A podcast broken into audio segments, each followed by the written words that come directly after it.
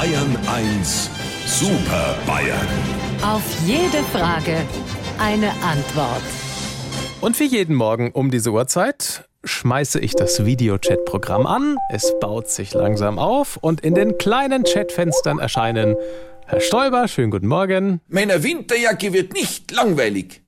Ja, meine auch nicht. Guten Morgen, Herr Aiwanger. Dazu werde ich nicht schweigen. Okay. Und Herr Söder, schönen guten Morgen. Den Morgen sparen wir nicht ein. Nein.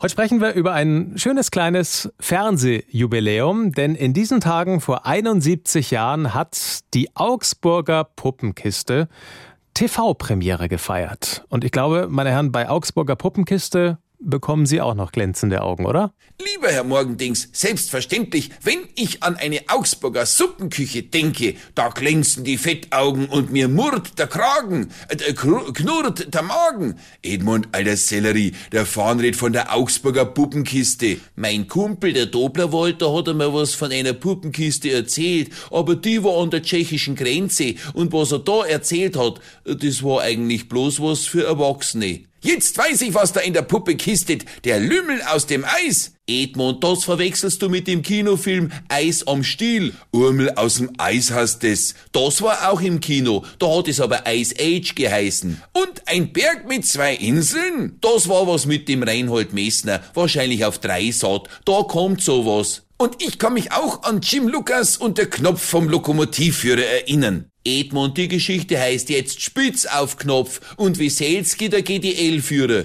Ihr zwar seid die Puppenkiste von Bayern 1. äh, weil das ja klar ist. Also lieber Herr Morgendings, wenn Sie uns wieder auf dem Monitor vierteln wollen, fangen Sie Ihre Maus und klingen Sie durch die Kamera. Sie wissen ja, wo unser Bildschirm wohnt. Unsere Super Bayern. Auf jede Frage eine Antwort. Immer um kurz vor acht in Bayern 1 am Morgen.